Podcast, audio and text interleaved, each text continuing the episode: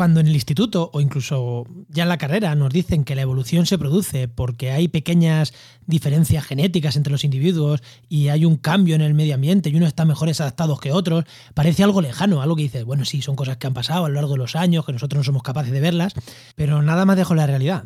Eh, hoy os contamos un ejemplo de. No sabemos si será evolución o no, eso tiene que pasar muchos años para ver si se dan especies distintas o no, pero sí que os traemos una adaptación, un cambio en las poblaciones de ranas que se adaptan al entorno y que produce ranas negras que vuelvan a ser verdes dentro de unos años o que terminen en dos especies diferentes, eso no lo sabemos. Comienza Actualidad y Empleo Ambiental, un podcast de Juan María Arenas y Enoc Martínez.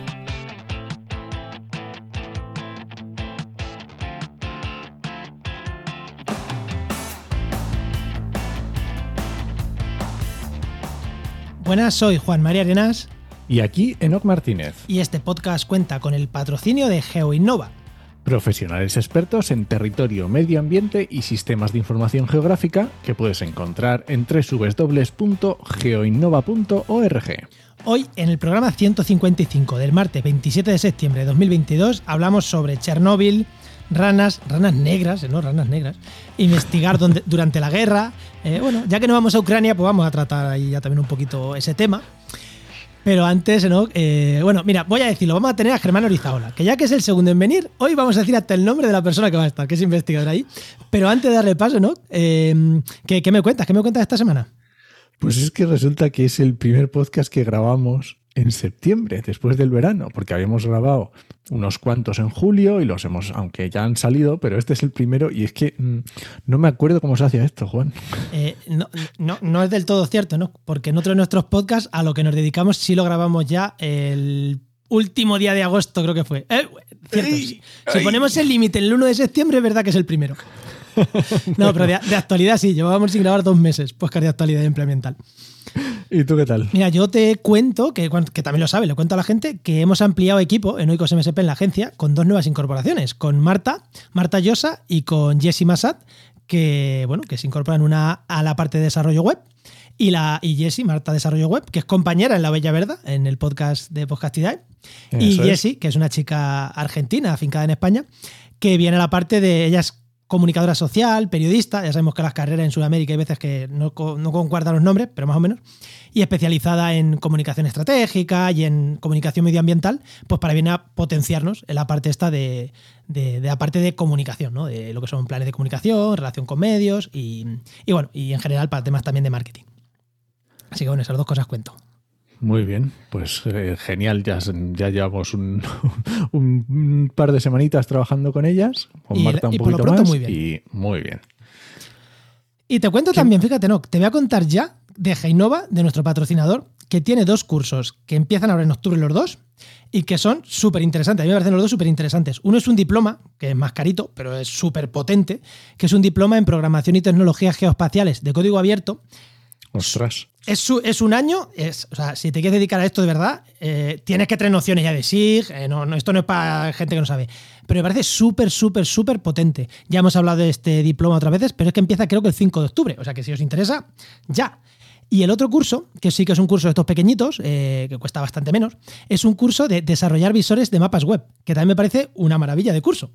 Eh, ah, que luego lo puedes aplicar para poner en tu web o para, utilizarlo en tu ayuntamiento o para ti mismo. Exactamente, a desarrollar. Hombre, esto va orientado a gente que se dedica desarrollando este tipo de cosas, pero sí, es otro que también empieza en octubre. O sea, que son dos cursos nuevos de Genova que empiezan ahora y que creo que son súper interesantes. En la nota del programa dejaremos ahí los enlaces. Qué guay. Y ahora sí que vamos a dar paso a nuestro invitado, que lo tenemos aquí al pobre aburrido. Venga, tira la cabecera.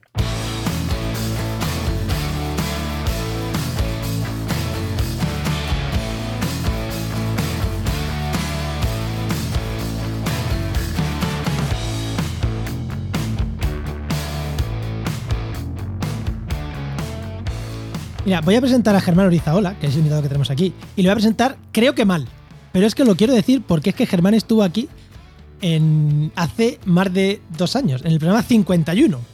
Entonces, justo en plena pandemia. Y ahí dijimos, biólogo e investigador Ramón y Cajal del Instituto Mixto de Investigación en Biodiversidad.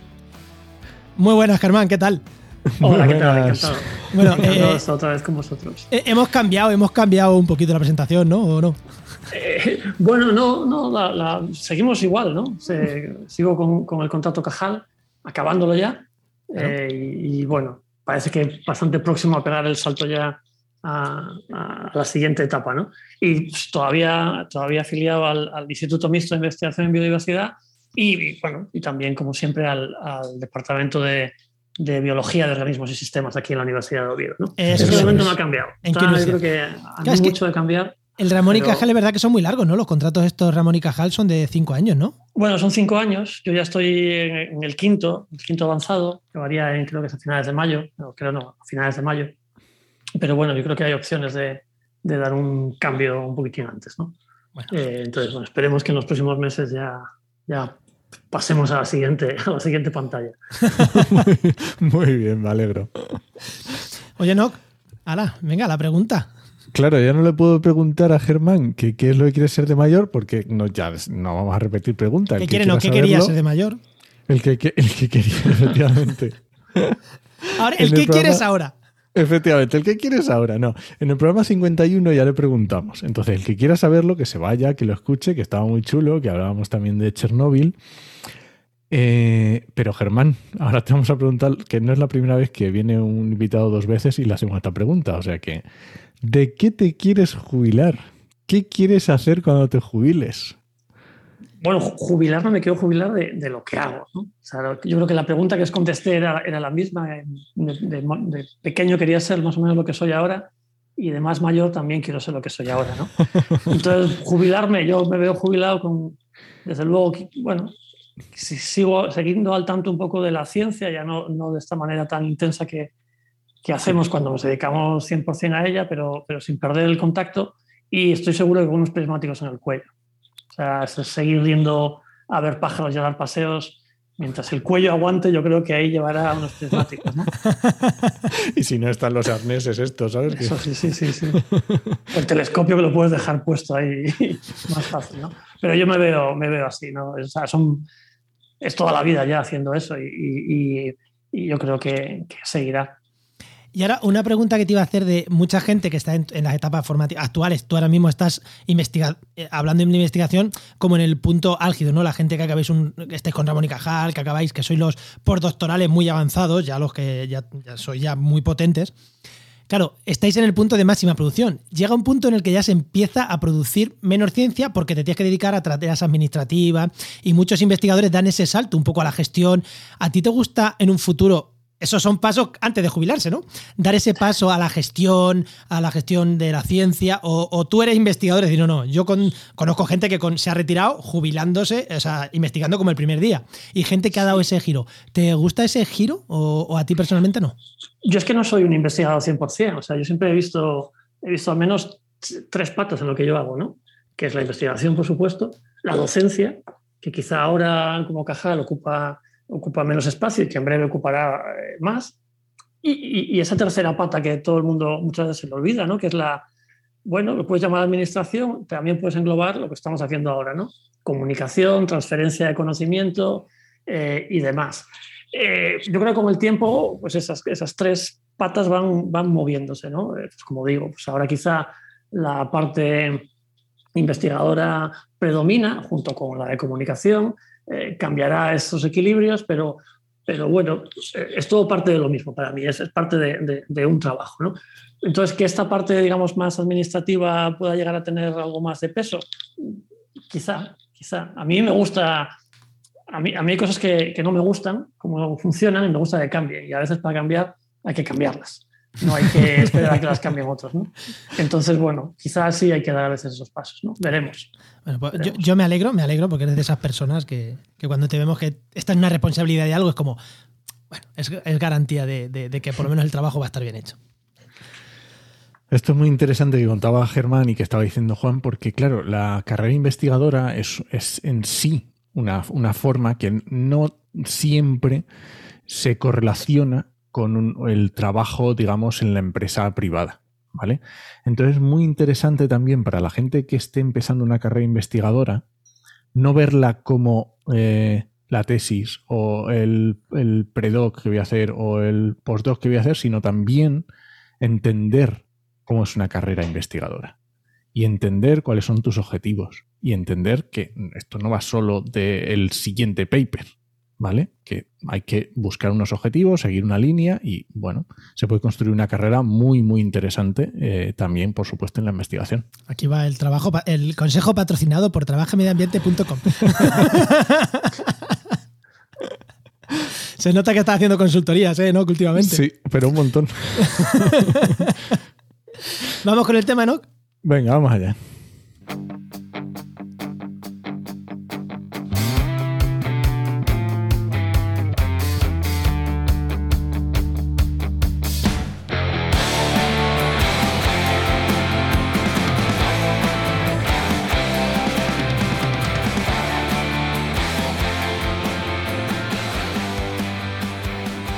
Accidente de la central nuclear de Chernóbil produjo la mayor liberación de material radiactivo al ambiente de la historia. Vale, si ahora llegará un geólogo y me dirá que no sé qué época, nos entendemos de lo que hablamos, ¿vale? Sin embargo, ahora es una de las mayores reservas naturales de Europa. Una de las cuestiones más interesantes eh, que se estudian ahora es la existencia de respuestas adaptativas a la radiación. ¿Y por qué un accidente tan gordo produjo ahora una de las mayores reservas naturales de Europa? Para hablar de eso muchas veces lo mejor es aterrizarlo en casos concretos. Y hoy tenemos aquí a Germán porque hace muy poquito han publicado un artículo, que el nombre del artículo y de la investigación no la tengo clara, pero sí cómo se llama el artículo divulgativo que habéis puesto en, The Conversation, que se llama, que me parece muy llamativo, que se llama Las ranas negras de Chernóbil nos, nos muestran la evolución en tiempo real. Y vamos a utilizar este artículo un poco como excusa para ver cómo se investiga, cómo, qué ha pasado allí. Y, después vamos a entrar un poquito en cómo se investiga ahora qué guerra ¿no? allí. Pero vamos a empezar por el principio. Germán, eh, ¿por qué trabajáis con ranas? Bueno, te gustan los pájaros. Sí, yo siempre he trabajado con, con, ranas fundamentalmente, ¿no? desde un punto de vista profesional. Luego el hobby de los pájaros ya es otra cosa, que aunque todavía hago alguna cosa eh, a nivel de investigación, pero fundamentalmente he trabajado siempre con, con anfibios, ¿no? Y, anfibios en un sitio como Chernóbil, pues son un sitio, eh, son un grupo muy interesante. Anfibios, como sabemos, pues viven tanto en el ambiente terrestre como en el ambiente acuático, con lo cual están expuestos, digamos, a todo tipo de, de, sustancias radiactivas que pueda haber en los dos ambientes, en un sitio como Chernóbil. Eh, además, se mueven bastante poco, ¿no? Muchas veces eh, su, su, área de campeo es, es, muy reducida, acaban prácticamente criando en las mismas charcas en las que nacieron. Y eso para, para poder estimar cuál ha sido a lo largo de su vida su exposición a radiación, pues eh, es muy ventajoso. ¿no? Es mucho mejor que trabajamos pues, con un ave que migra a África, entonces solo está en Chernóbil durante cuatro meses, o con un lobo que, que, acaba recorriendo decenas de kilómetros al día. ¿no? Entonces, eso hace que los anfibios sean especial, especialmente buenos. ¿no? Y además, prácticamente no se habían estudiado en el ambiente de Chernóbil hasta que, hasta que llegamos nosotros hace ya unos cuantos años a, a trabajar allí en la zona de exclusión. Eh, cuando dice llega. perdón, tira, tira, tira. Vale, y cuando, eh, ya vemos por qué os centráis en anfibios, en ranas, pero cuando tú llegas a la zona de exclusión, ¿qué es lo que buscas? Porque claro, puedes coger una rana y empezar a mirarle mm, hasta el último, me iba a decir pelo. no, tienen pelo, a pesar de la radiación, las ranas de Chernobyl no tienen pelo, eso es importante, ¿eh? que, Pero la gente lo malinterpreta. Claro, y ¿Qué es, ¿Qué es lo que te hace mirar o, qué es lo que le buscas a las ranas en ese momento? Porque este trabajo entiendo que lleváis unos añitos. Sí, sí, sí. Es, es, muy interesante la historia ¿no? que hay detrás del trabajo, porque cuando, cuando yo llego, que en principio, digamos, voy solo en el año, solo con nuestros colegas ucranianos, ¿eh? en el año 2016, que es cuando llego por primera vez a Chernóbil, eh, lo que vamos detrás es, es, pues dentro de un proyecto europeo, a mirar aspectos más relacionados con, con fisiología, con, cosas como la respuesta inmune, eh, bueno, y, cosas así muy generales de ver si, si, hay malformaciones o si no las hay, esas ranas donde hay más radiación cosas por el estilo, y cosas ya muy específicas a nivel de, de cuánta radiación acumulan y, cosas así. ¿no? Entonces, así es como yo llego, como yo llego a Chernobyl, ¿no? a mirar ese tipo de historias que, como digo, eh, no se habían mirado. ¿no? Entonces, la historia de este, de este trabajo y de este artículo, ¿no? el de las ranas negras que, que comentabais, ¿no? Eh, para mí, yo le tengo mucho cariño porque es un artículo que nace eh, del trabajo de campo. yo siempre eh, soy un gran defensor de que gran parte de las ideas y de las buenas ideas eh, a uno en nuestro campo se le ocurren cuando estás allí, cuando estás en el medio ambiente. ¿no? Eh, leer es importantísimo, eh, ver otros trabajos es importantísimo, pero muchas veces algunas de las mejores ideas te ocurren simplemente viendo cosas en el campo. ¿no? Y ese trabajo sale, de, sale de, exactamente de ahí. Sale de que la primera noche que yo estoy en Chernóbil, porque estas ranas las buscamos cuando están en época de cría, cuando están los machos cantando, que es por la noche, por la primera noche que yo me meto en una charca en Chernóbil, que, es de hecho un complejo de charcas justo, justo al lado de la central nuclear, voy buscando una rana que es muy parecida a las ranitas de San Antonio que tenemos en, la península ibérica, ¿no? Una rana pequeña que... canta eh, con un canto muy fuerte eh, y que es verde, que es verde como, siempre digo, como la rana Gustavo. Es verde, verde, radiactiva. O sea, es un verde radiactivo. Eh, o sea, haciendo la broma, pero, pero es un verde muy, muy, muy intenso. Es, esta parece que están pintadas con fosforito, la rana. Sí, sí, es un verde brillante, fosforito prácticamente. ¿no? Y, bueno, yo entro en, esas charcas, empiezas oyendo dos o tres machos, me voy acercando a alguno, el que está cerca. Mm, claro, todo esto de noche con, con, con, el dosímetro y con la luz en la cabeza y tal. Y, cuando la tengo prácticamente encima, yo, no veo a esa rana. No la veo. Está alrededor mío, pero yo no la veo. Eh, estoy buscando una rana verde. Y hasta que, hasta que al final, con mi, bueno, con mi vista defectuosa, pero eh, veo, una, veo la rana. la rana que estoy viendo delante mío a un par de metros es negra. Entonces estoy buscando una rana verde y me encuentro una rana negra. ¿no? Entonces, a, partir de eso y que ese mismo día y con los días siguientes en esa primera campaña encontramos un porcentaje de ranas eh, negras y, grises y, verdes muy oscuro, completamente inusual, eh, nos planteamos, bueno, aquí, aquí hay algo, ¿no? Aquí hay una historia que, que hay que mirar con más detalle, ¿no? Entonces, los siguientes años, que los siguientes años fueron ya el 2017, 2018, 2019, uno de nuestros objetivos ya concretos es, es cuantificar eso bien, eh, a nivel de fotografías y colorimetría, y muestreando tanto dentro de la zona de exclusión como en localidades también del norte de Ucrania, pero fuera de la zona de exclusión, que ahora mismo no tienen radiación. Es decir, mirar todo eso, pues, eh, muchas localidades, muchas ranas y con mucho detalle, a ver qué tipo de patrón nos encontramos.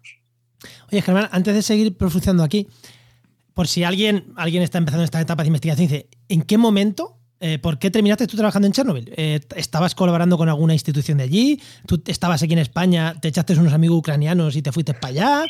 Eh, ¿cómo, o sea, brevemente, ¿cómo pasa eso? ¿Cómo una persona de aquí termina trabajando en Chernobyl o, en Costa Rica? Que eso pasa. ¿Cómo, cómo se hacen esas cosas? Pues en este caso, en el caso de Chernobyl, era, es, son mis años en, Suecia. Yo estuve 13 años trabajando en la Universidad de, Uppsala, en Suecia, y durante esos años, en un congreso, eh, digamos, de, de, ecología en Suecia, eh, que, yo presentaba trabajos con anfibios, pero con otras historias, que trabajaba pues, cambio climático, fenología y cosas por el estilo, se me acercó otra investigadora, una investigadora eh, que trabajaba fundamentalmente en laboratorio con anfibios y con radiación.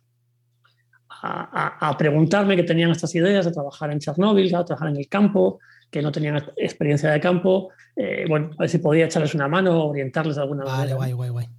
Y a raíz de eso es como, como empiezo a trabajar eh, a colaborar, digamos, con estas investigadoras. Carolina Stark era, esta investigadora, que al final, bueno, cambia de trabajo, pasa a trabajar, digamos, en el Consejo de Seguridad Nuclear sueco y queda un poco el proyecto eh, en el aire, ¿no? Vacío. Y entonces digo, bueno, no, hay problema. Yo no sé de radiación, pero habrá que aprender. Y, entro, entro a ser responsable de esa parte del proyecto, ¿no?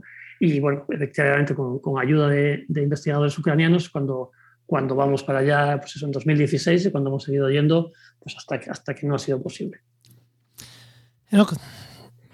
Y siguiendo con las ranitas de San Antón que no parecían de San Antón, eh, ¿qué les pasaba a esas ranas negras? Bueno, esas ranas, como digo, eh, a lo largo de, tres años y de coger pues, unas 200 ranas, 200 machos de esas ranas, 12 eh, localidades en total, cuatro, como digo, fuera de la zona de exclusión, en zonas que están, digamos, ahora sin, radiación, eh, algunas en sitios, digamos, muy, muy contaminados radiactivamente, eh, dentro de, lo que es la zona de exclusión de Chernóbil, y, otras en zonas de, la zona de exclusión de Chernóbil, pero que no están prácticamente contaminadas. ¿no? Después de todo eso, eh, lo que nos queda clarísimo, en cuanto, sobre todo en cuanto vamos fuera, es que hay una diferencia de coloración espectacular, o sea, tan espectacular como, como que no es un, no es algo que, que, obtengas después de haber medido en el ordenador las redes, o que lo ves en el campo. Sí, sí, que en campo, si en un lado pillar 10, eh, 9 son negras, en el otro pillar 10 y 9 son verdes.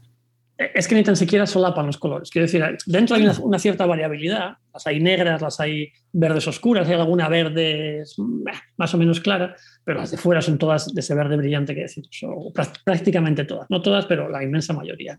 Eh, es muy fácil. O sea, el, año que estás un día muestreando dentro y a los dos días muestreando fuera, eh, te das perfectamente cuenta de lo que estás cogiendo son, son coloraciones completamente distintas.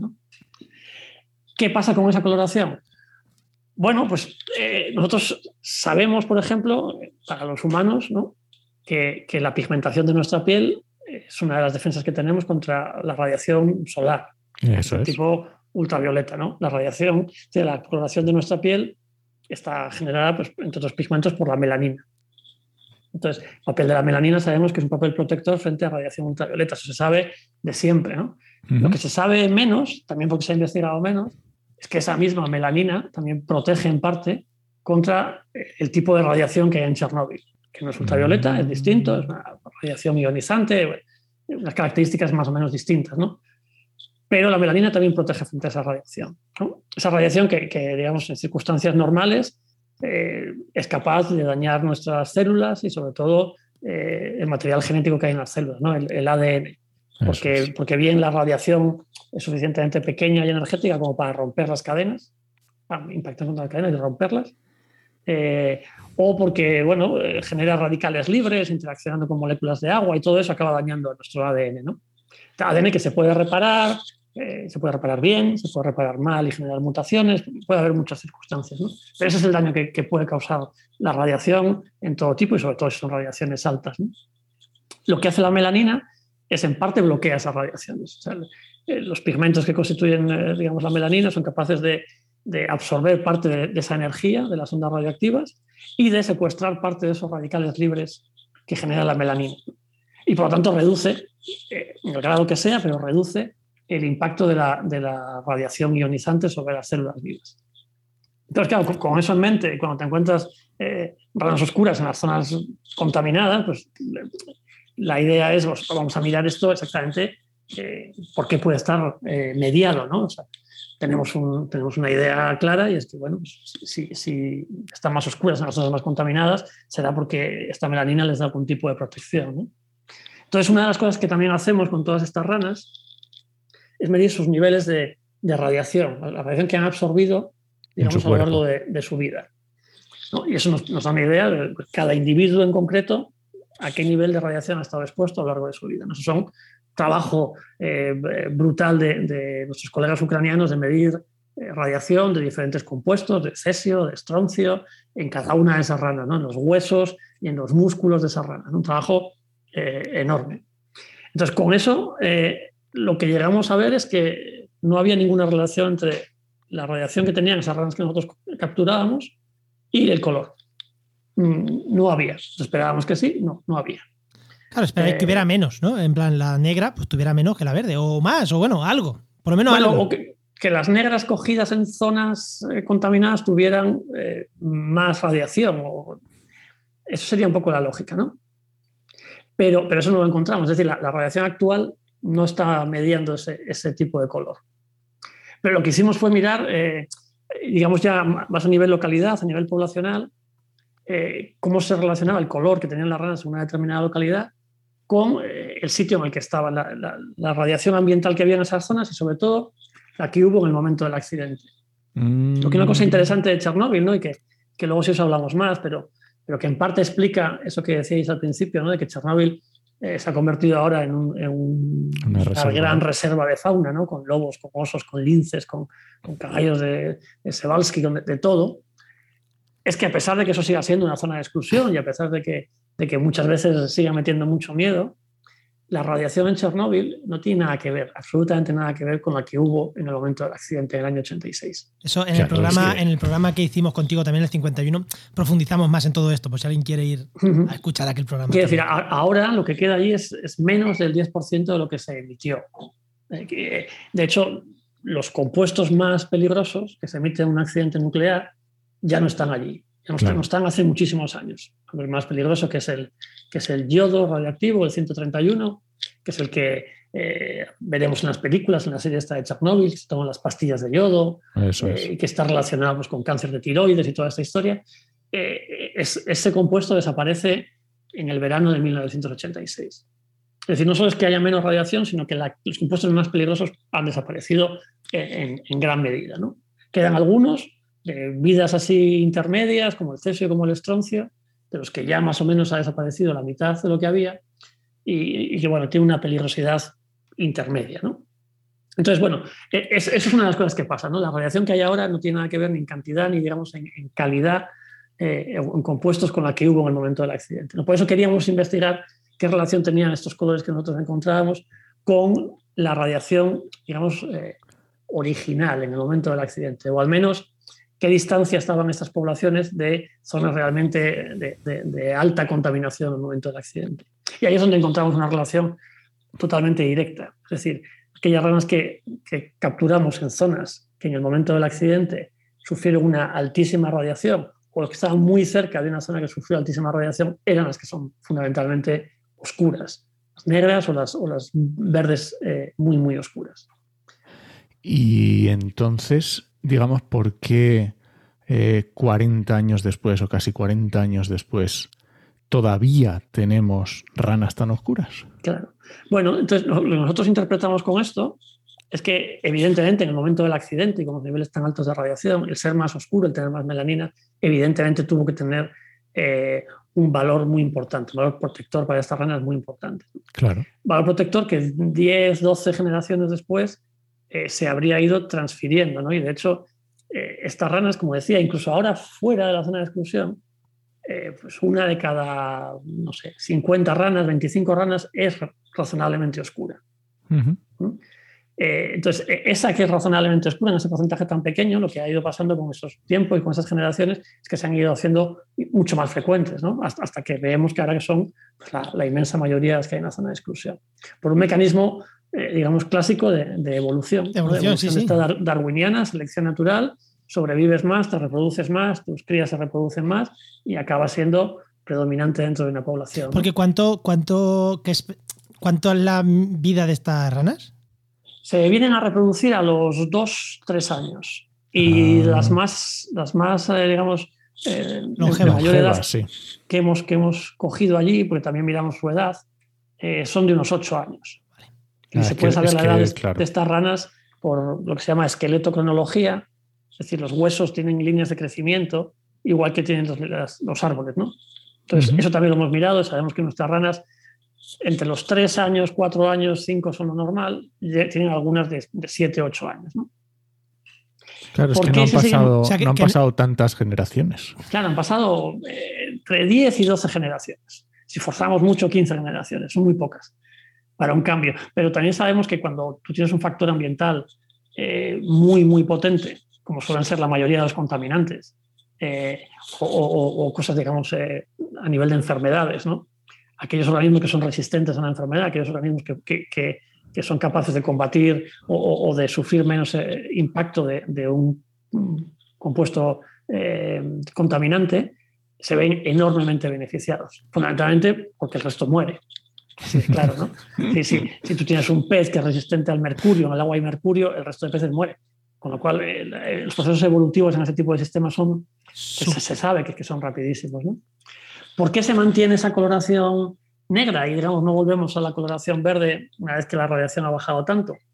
Bueno, por un lado, porque, porque aunque haya bajado tanto, no ha bajado a cero. ¿no?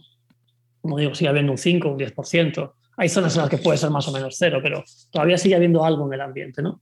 Yo, de hecho, digo, para mí, ahora mismo, la contaminación radiactiva en Chernóbil es es otro factor ambiental, como una sequía, como la que podemos estar experimentando ahora, como una enfermedad, como un factor ambiental más, ¿no? que hay que tener en cuenta, pero que es un factor al que, al que muchos organismos, si no hay otras circunstancias que lo impidan, pues pueden hacer, pueden hacer frente, pues el daño que genera lo pueden reparar, eh, es un factor ambiental más. ¿no?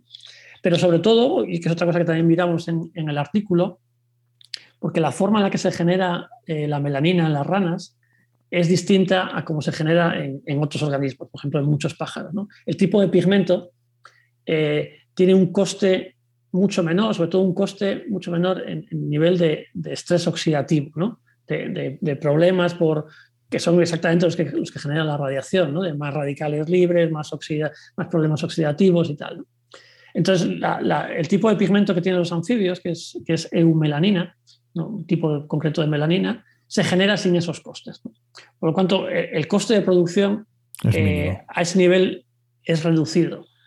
Parece, es muy probable que todavía siga eh, generando una pequeña ventaja, ¿no? porque el ambiente sigue habiendo algo de contaminación. Y como decía al principio, puesto que los anfibios se mueven bastante poco, pues eh, tampoco hay tanta oportunidad de que haya mezcla entre ranas de zonas no contaminadas y, muy contaminadas, con lo cual ese, tipo de, ese tipo de cambios eh, son más lentos probablemente en anfibios. Todo eso contribuye a que hoy, a día de hoy, sigamos viendo esas ranas. ¿no? Y la, gran pregunta que, que, no estaremos aquí para contestar es ¿y dentro de 50 años? Claro. Dentro de 50 años, con todavía, con todavía mucha menos radiación, ¿seguirá habiendo ranas negras? ¿Habremos vuelto a las verdes? Eh, ¿Qué pasará? ¿no? Esto hay ejemplos, ¿eh? creo que hay un ejemplo con las polillas, que sí que con la, esta industrial, que eran las negras, eh, se dejó de emitir en, Londres, creo que fue, o en Manchester, se dejó De, en Manchester se dejó de emitir tanta contaminación por la industria y volvieron a dominar las blancas. Y volvieron a dominar las blancas, efectivamente, ¿no? la, polilla está de la abedul, ¿no? la sí. betularia. Es, un caso muy, muy, muy, muy parecido. Eh, no sabemos exactamente el mecanismo claro, pero, que se genera. En, en, Biston sí que fue una inversión cromosómica de unos genes y tal. Eh, en nuestro no sabemos el mecanismo molecular, lo investigaremos, pero, pero va por ahí, ¿no? Entonces, bueno, yo como digo, lo dejo ahí para la tesis del año 2060, el que, se anime, eh, ver cómo cogen nuestros trabajos, tenemos todo bien escrito y todo bien documentado, y todo bien publicado en, abierto. Eh, y, que, y a ver qué hay, a ver qué ha pasado. Este, esto de todo bien publica en abierto lo van a entender solo los científicos muy científicos. Ahí lo dejamos. Es, importante, es importante. ¿eh? hay muchos campos, y este en particular, en el que, bueno, eso de publicar en abierto y sobre todo los datos en abierto eh, no se lleva mucho. Pero por suerte, por suerte en ecología, bueno, por suerte hay gente como tú y muchos otros ecólogos que sí que lo intentan. una cosa te iba a decir eh, de esto. Esta es la, una de las posibilidades que puede pasar, es esta. Que, al final terminen yendo ranas verdes a esa zona, terminen hibridando y si la verde tiene, porque vemos fuera, que tiene más ventaja competitiva, por lo que parece ser, fuera tiene más ventajas el verde, por lo que parece ser, pues al final que esto terminen siendo verdes, pero puede pasar otra cosa, que se que se formen especies, que estemos viendo un proceso de especiación indirecta. Inducida. Claro, sería inducida por radiación, pero bueno, claro, eh, el color les afecta a la reproducción, porque si se reproducen por canto, yo creo que el color le va a afectar poco. No, en principio no. Y hay, hay trabajos que, dicen que más bien que no, que fundamentalmente es el canto. Quisimos mirar en un, año ¿no? la, posible relación entre, entre canto, intensidad de canto, nivel de radiación, coloración pero, pero fue, un poco demasiado. Era, eh, había que hacer demasiadas cosas en demasiado poco tiempo y los cantos quedaron un par de ellos ahí en nuestra supergrabadora y, y, nos seguimos por ahí. Sería interesante ¿no? retomar eso, ¿no? Pero bueno, es decir, hay, hay, hay, todavía mucho trabajo que se, que se podría hacer pues desde el punto de vista, como decís, esto de, canto, ¿no? Eh, seguir más a largo plazo la evolución de, de esta coloración o efectivamente explorar un poco más los mecanismos genéticos que puedan estar que puedan estar detrás. ¿no? Pues, Enoch, no sé, si, no sé si quieres profundizar aquí algo más o saltamos. No, es que vamos a aprovechar justo porque, claro, eh, cuando has dicho los años en los que habéis estado investigando, creo recordar que te has quedado en el 2019, que no sé por qué. bueno, ahí está, ¿no? de hecho, el año 2020, que es el año, digamos, de la pandemia, el gran confinamiento y tal, era un año en el que no teníamos un proyecto claro para volver a Chernobyl, ¿no? Teníamos un proyecto quizá para volver en otoño, eh, diferente, ya que en otoño no tenemos ranas, pero otra especie súper interesante que hay allí eh, son los caballos de Sebalski. Este caballo que es, eh, bueno, podemos considerar el, el, único tipo de caballo salvaje que queda en el mundo, ¿no? Un caballo que se extinguió en la zona de Mongolia, China, allá por los años 60, que se recuperó con unos pocos que quedaban en zoológicos, ¿no? estos pequeños eh, bueno, carambolas ¿no? de, a veces de la genética o de, o de los zoos. ¿no? Eh, y ahora es una especie todavía bueno, con un número pequeño de individuos, unos 2.000 entre cautividad y salvajes, y que curiosamente tiene una población en Chernobyl, pues bastante importante, ¿no? Acercamos a los 200 eh, ejemplares, ¿no? Como uno de los sitios, los poquísimos sitios en los que vive de manera salvaje en el mundo todavía a día de hoy, ¿no? Curiosamente en Chernobyl. Entonces teníamos eh, bueno, unas ideas de trabajar con ellos, de hecho nos concedieron un proyecto durante el año 2020 eh, y es un proyecto pues, que evidentemente todavía seguimos con el parado, ¿no? No hemos podido ir, primero por cuestiones de, coronavirus, pandemia y toda esa zona cerrada. Y este año que ya teníamos eh, los permisos pedidos y concedidos, el campo más o menos organizado, eh, bueno, fuimos viendo que la cosa se iba complicando ya en el, en el otoño eh, avanzado y a principios de año seguíamos haciendo nuestros planes, pero bueno, siempre con una, con una mirada en las noticias, ¿no? Y bueno, evidentemente a partir de la, de la invasión de, finales de febrero, pues se, ha ido otra vez todo al traste. Eh, Chernóbil, afortunadamente, está liberada ya desde hace unos cuantos meses, ¿no? Hubo, ocupación durante un poco más de un mes, eh, pero aún no está en condiciones de trabajar eh, por, muchos motivos, ¿no? Desde, desde puramente logísticas, es decir, gran parte de los, de los puentes que había están volados. de hecho, hay una parte todavía de la zona de excursión que no es accesible una de las partes más interesantes, al menos para trabajar con ranas, porque los puentes que había se han volado eh, y no hay pontones todavía.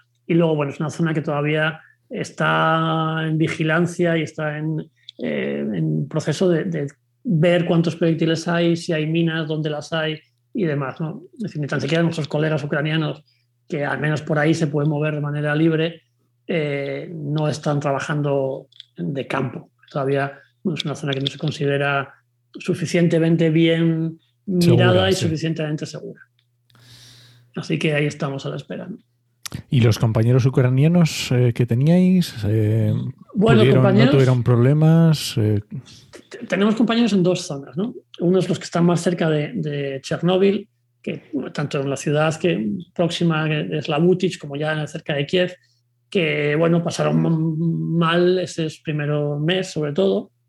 Eh, pero bueno, incluso nuestro colaborador más directo, Sergei Gascha, que vive en la ciudad de Slavutich, ahí la situación estuvo complicada un par de días. la verdad que, ahí tuvo relativa suerte. ¿no? Tenemos otros dos eh, colegas en muchísima peor situación, que, están en Kharkiv, eh, en la zona un poquitín más al, noreste, por así decirlo, que es una zona que no ha dejado de estar bombardeada todos los días. ¿no? Tenemos uno, uno de nuestros colegas, Glip, eh, Mazepa, que diariamente nos da información, pues se han caído tres misiles, se han caído proyectiles, se han caído cuatro, se han caído dos. Eh, afortunadamente, toda esta zona alrededor de, de, Kharkiv que, el ejército ucraniano ha recuperado de manera masiva en, los últimos días, las últimas semanas, pero aún así está suficientemente cerca de Rusia para que desde allí sea el bombardeo constante. ¿no? Eh, no hace más de una semana que cayó un proyectil de estos en su manzana de casas, ¿no? O sea, le rompió los cristales. Eh, o sea, que la situación... Sí, que, no está, que no está para plantearles, vamos, aunque, aunque la zona esté segura, o sea, lo primero que no es segura, pero es que aunque fuera segura, no es una situación fácil para decirle, oye, que vamos a investigar, y van a decir... No, no, no.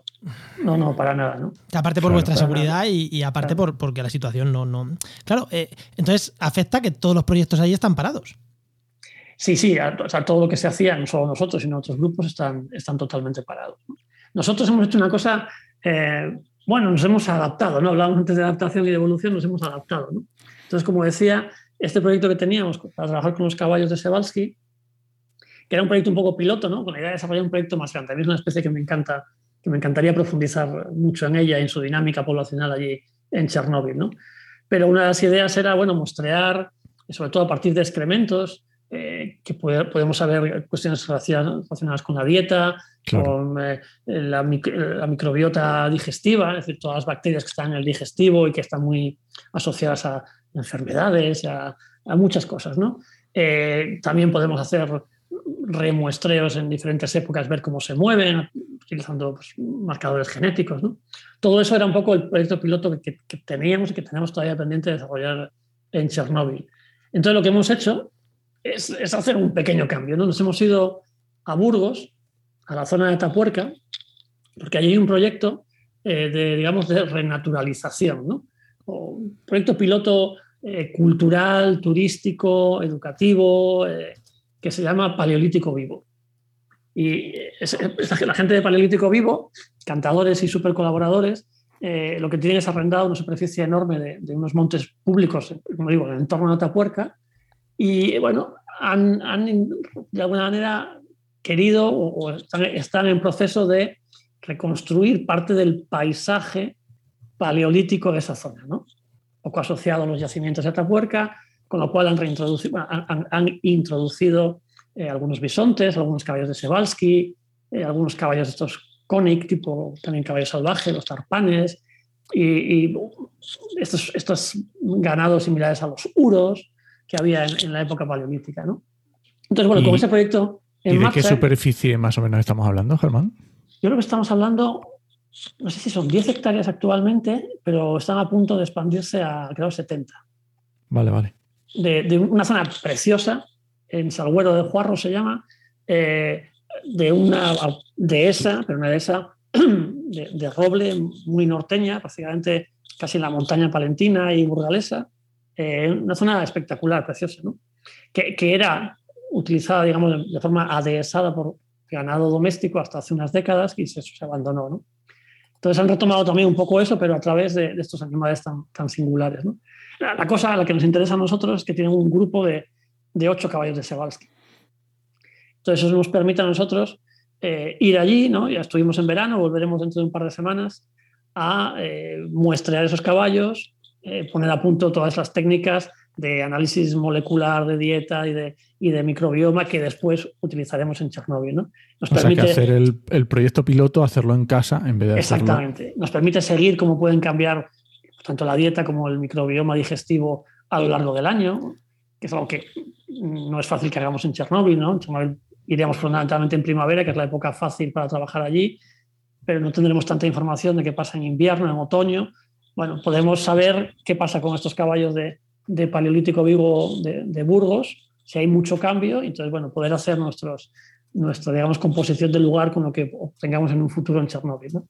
Entonces, por eso digo, nos hemos adaptado y de alguna manera también es un poco, bueno, singular, ¿no? Esta conexión que, que establecemos entre Atapuerca y, y, Chernóbil, ¿no? Es decir, el lugar en el, que, en el que casi aparecemos los humanos en escena, dentro de un paisaje, y el lugar en el que nos hemos ido, que es, Chernóbil, ¿no? Es un poco casi cerrar un ciclo a través de nuestros trabajos, que me parece así un poco, un poco poético incluso, ¿no? Eso te iba a decir, mira, eh, esto Joder, es que en investigación hay que, hay que hacer buenas investigaciones, pero hay que contar buenas historias. Y lo acabas de hacer ha sido, o sea, de verdad, o sea, tú lo cuentas y lo puedes contar sin contarnos el por qué. Pues mira, esto es muy poético, hemos decidido trabajar aquí por esto, tal. Y, se te queda la gente con la boca abierta por decir, mira, hubo una puta guerra, no teníamos otra cosa que hacer, teníamos dinero concedido que teníamos que devolver. El becario se nos iba a la calle, el pobre, sin cobrar y sin hacer su tesis. Cogimos estos cuatro caballos. ¿Sabes qué, qué es eso realmente también? Pero eh, lo, que es la importancia de contar eh, una buena historia, ¿no? Cuando, cuando se cuenta la ciencia, que a veces que se nos olvida, nos, quedamos con los P-valores, nos quedamos con, con, estas cosas que dices. Y, se nos olvida que a la gente le llega la, buena historia. Eso lo puedes contar en The Conversation. Eh, y, son historias además que en este caso es, absolutamente real, ¿no? Y de hecho, tiene una vuelta más. Todo esto surge pues eh, leyendo uno de los últimos libros eh, escritos por, por, Juan Luis Arzuaga, ¿no? con, con, José Millás, eh, que en este caso yo creo que es la, muerte contada por un sapiens a un neandertal, ¿no? y en el que hablan de esos caballos. ¿no? Entonces estaba en casa leyéndolo y ¡plim! Se, te enciende la, la bombilla. ¿no? Es, no es un momento de eureka, pero sí, sí, es un momento de encender la bombilla. ¿no? Y dijo, pues estos caballos igual a nosotros nos pueden valer. ¿no? Eh, y todo eso coincide con, con, Juan Luis Arzuaga viniendo aquí a Oviedo a presentar el libro. Entonces eh, entro en contacto con él y a, través de él es como hemos, hemos empezado también a trabajar allí en, en Paleolítico Vivo. Mm, joder, joder, chulo. Eh, ¿algo más? Queremos eh, volveremos a Ucrania, nos quedamos por aquí. Que nos queda un ratito, ¿eh? que nos queda un ratito. Se, me ha quedado menos callado, ¿eh? yo no sé si es que se le va a estropear el micro, así que voy a tirar yo, lo voy a ir gesticular. Que, Germán, eh, ¿quieres volver a Ucrania? Sí. Sí, sí, ¿no? O sea, sin duda. O sea, ¿quieres volver para allá? Claro, pero, yo creo que os lo decía. Sí, no, no, sí, eso, eso sí, lo tengo claro. ¿Quieres volver eh, con condiciones absolutas de eh, no guerra, de porque eso va a ser más difícil. Quiero decir, que si tú te aseguran que, bueno, la zona es más o menos estable, voy con ciertos miedos. A ver, eres un tío que te has metido eh, al lado de una explosión nuclear, que ahí no se mete cualquiera, quiero decir. O sea, ahí me dicen que investigar allí y a lo mejor digo, pues igual estudio aquí en Pico de Europa, ¿vale? Que me pilla más cerca, ¿no? O, en Colombia, no sé, en Costa Rica, yo qué sé, no me voy allí. Claro, entiendo que a ti, que haya una guerra en la otra punta de, Ucrania, a ti a lo mejor te da hasta igual, ¿no? Bueno, de, hecho, ¿no? ni tan siquiera lo percibíamos quizás nosotros así, desde luego la, opinión pública no lo percibía, ¿no? Pero, pero Ucrania lleva en guerra desde el año 2014. Cierto. Quiero decir, cuando yo estaba en Chernóbil, tanto la zona de Crimea como la zona del, digamos, del este, de, del Donbass. y tal, estaban ocupadas militarmente por, por milicias rusas, prorrusas, como lo quieras llamar. Como la quieras llamar, sí.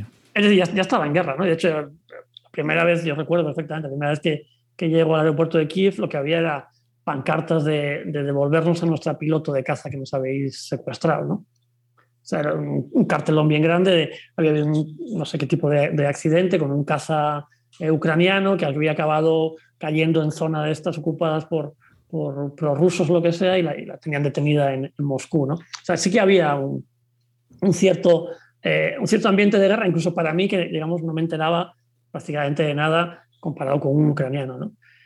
Entonces, bueno, yo lo que espero es que, que, las cosas mejoren todavía mucho más de lo que estaba en 2014. ¿no? Que, que, no solo mejoren al nivel en el que nosotros estábamos allí, sino que Ucrania realmente recupere su, su, su territorialidad completa y su, y su, libertad completa ¿no? en todos los frentes. ¿no? Bueno, veremos si eso es posible o cómo es posible o, o, o qué, ¿no? pero eso sería mi, mi, mi intención. ¿no? evidentemente, en cuanto se estabilice todo un poco más y sea seguro volar aquí y desde allí moverse a Chernóbil y trabajar en Chernóbil, pues yo creo que tampoco habría obstáculos ¿no? para trabajar en esa zona. ¿no?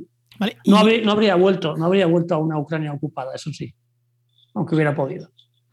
no, cuando empezó la invasión, eh, bueno, si, si, si, las cosas iban como parecía que iban a ser, ¿no? que Ucrania iba a acabar siendo otro país títere, ¿no? tipo Bielorrusia, yo, yo no hubiera vuelto, lo siento. O sea, el sitio me encanta, pero ahí en esas condiciones no hubiera vuelto. Pero como afortunadamente no va a ser así, pues eh, yo creo que habrá margen para, para volver. Son temas complicados. Son temas complicados. Y ya que otra pregunta que te voy a hacer relacionado a esto, eh, claro, tus compañeros ahora, eh, la investigación, los compañeros que tienes allí en Ucrania, eh, la investigación que están desarrollando, eh, ellos, claro, tú estás en España, ellos siguen allí. los que están, los que están que están bombardeándoles, bastante tienen los pobres con, con sobrevivir y hacer lo mínimo para lo, lo que puedan, ¿no? Pero los que están en zonas no ocupadas, que puedan seguir investigando, siguen investigando hay un los fondos se están destinando a la guerra y, no hay para investigación eh, hacen investigación como pueden los pobres o, cómo está ese tema claro, los, fondos eso es un problema por ejemplo los fondos son, son pocos eh, históricamente han sido pocos no eh, por ejemplo gran parte de la gente con la que nosotros colaborábamos en, en Chernobyl el, el, extra de fondos que, le suponía que gente como nosotros fuéramos allí era muy muy muy importante es decir porque la gente, la gente tiene, tiene, digamos, unos, unos fondos para investigación, incluso unos salarios, digamos, niveles muy básicos. Y lo que se beneficia enormemente es de cuando hay actividad internacional que llega allí y, bueno, pues paga, sus, paga sus tasas de, de, por trabajar allí, por utilizar esos laboratorios y demás, ¿no? Entonces, eso supone, eh, o participar en proyectos internacionales, supone unos ingresos eh, para, para, algún centro con el que nosotros trabajamos muy, muy, muy importantes. ¿no? Claro, ese es el problema de que ahora mismo toda la investigación internacional esté parada, esté parada casi camino de tres años, ¿no? Es, es, un, es un problema, es un problema. Entonces, de hecho, hay, vamos, hay parte de esos centros que han tenido que ir cerrando, ¿no? Ya, ya independientemente de que encima los fondos, eh, por, por, toda la sangría de la guerra, pues, pues estén llegando peor, ¿no? Pero simplemente el, no poder recibir esos fondos eh, internacionales está siendo un impacto muy grande, ¿no? Lo, lo publicábamos... Eh, hace unos meses en, una carta que salió publicada en Nature, varios científicos eh, eh, digamos, internacionales junto con científicos ucranianos. ¿no? Lo importante que es que se retome esa actividad de investigación en torno a Chernóbil, no solo por el interés científico que, pueda tener, sino por lo que contribuye a, generar una dinámica de investigación, de conocimiento, de llegada de fondos a estas, eh, estos digamos, centros y a estos investigadores ucranianos. Es muy, muy importante. No solo, no solo digamos, conseguir otra vez la, la seguridad digamos, de, de, Chernóbil como enclave nuclear, que bueno, a través de la Agencia Internacional de Energía Atómica parece que está bastante garantizada, sino ese funcionamiento normal, al menos de, la parte de investigación, que sí que contribuye mucho a la, economía local. Muy interesante esta parte que no solo es investigación que por el conocimiento que vamos a sacar y por bueno por todas la, las derivas que estos conocimientos van a traer, ejemplo que dábamos de la melanina, también por todo la, el todo lo que produce para las poblaciones, que es muy muy interesante. Que muchas veces hablamos de la ciencia como si fuera solo gasto, pero no, no. Es una inversión increíble. Sí, sí. Yo espero, ¿eh? es una de esas esperanzas que uno tiene, no sé si en vano, pero, pero creo que no, que una vez que la situación se aclare, eh, quiero decir, la comunidad internacional evidentemente tiene que hacer un esfuerzo muy, muy grande en Ucrania a todos los niveles, ¿no? y que también quizá en este nivel eh, lo haga, ¿no? de, de, reactivar de manera más importante pues, investigaciones como todas que se hacían en, en Chernóbil a, a, todos los niveles, ¿eh? no solo pues las entra... muestras digamos, de, de, naturaleza, sino a nivel de contaminación, de descontaminación, de, de todo tipo. Yo, yo espero que, que, que, haya un buen impulso una vez que la situación se, se clarifique, se estabilice y, y se normalice. Digamos. Si entra en la Unión Europea, como parece ser que, que eso se, se, se, va a notar también. Bueno, Germán, eh, pues nos hemos ido a Chernóbil, hemos vuelto aquí un poquito a Burgos, nos hemos vuelto a ir a, a Ucrania, que nos cuentes un poquito más. Yo creo que ahora es el momento de irnos cada uno a, a, a nuestra casa, ¿no? eh, aunque estamos en la casa, grabamos a distancia, pero bueno, es el momento de, de, dejarte ya descansar, que nos has regalado una hora aquí de, de conversación, Germán.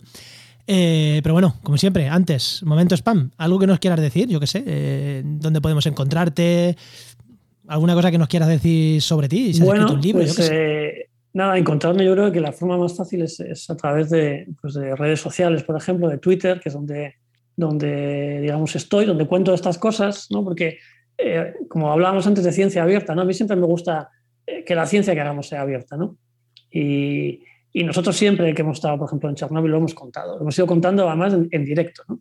Eh, teníamos un blog de, en el que día a día íbamos contando todo lo que hacíamos allí para que la gente pues que no tiene una idea muy clara de cómo es Chernóbil, o tiene una idea, pero es muy equivocada de cómo es Chernóbil, eh, lo pudiera ver a través de nuestros ojos, ¿no? de lo que nosotros veíamos, de lo que los animales que nosotros encontrábamos, de los niveles de radiación por los que pasábamos, de cómo es aquello. ¿no? Entonces, bueno, como digo, yo es parte de cómo entiendo la ciencia, yo no la entiendo como algo muy secreto que, solo aparece cuando publicas un paper, sino me gusta que la gente entienda cómo hacemos ciencia. ¿no?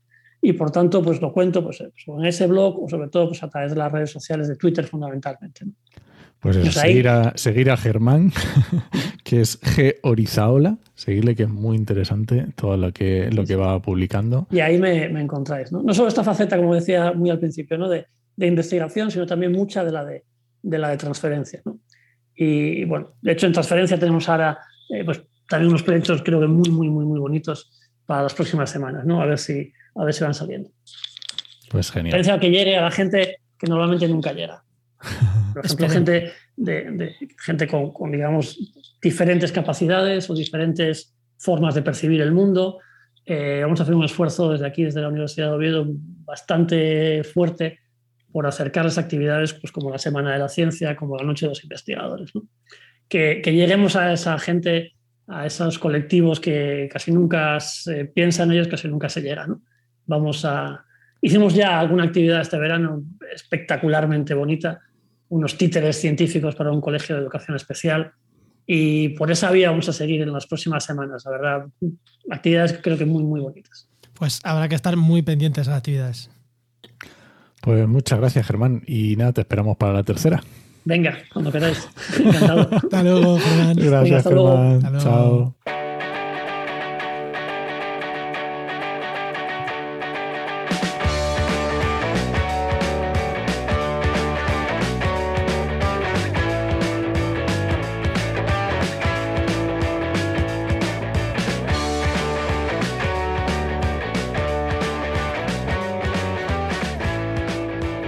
No.